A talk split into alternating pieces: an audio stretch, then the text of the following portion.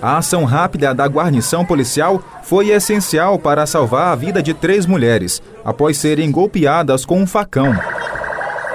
Por telefone, conversamos com o sargento Moisés, que atendeu a ocorrência.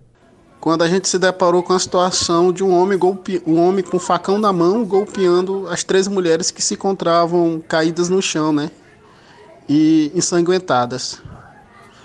Aí a gente interveio, é, tentando que ele parasse de, de agredi-las, né? Ele recuou um pouco e as, e as mulheres correram para a retaguarda da gente e a gente fez um cordão de isolamento, né, para ele não encostar perto. De acordo com testemunhas, o ataque de fúria do homem de 45 anos teria sido motivado após uma discussão com uma das vítimas.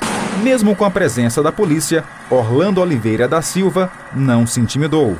Ele ficou tentando, né, contornar, voltar a agredir as mulheres lá. Foi quando ele ele largou o facão no chão e a gente fez a imobilização algemamos e, e conduzimos para o DP, pedimos apoio né, de outras VTRs e, e, e chamamos a, o SAMU, né, o Serviço de, de Atendimento Médico. O homem que é vizinho das vítimas só se entregou após uma ação de advertência da polícia.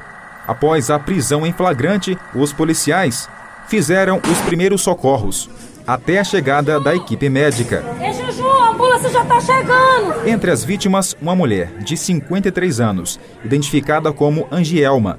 As outras duas, mãe e filha, identificadas como Juranice, de 47 anos, e Ana Luísa, de 23 anos. Todas permanecem hospitalizadas, recebendo cuidados médicos. A polícia segue investigando o caso.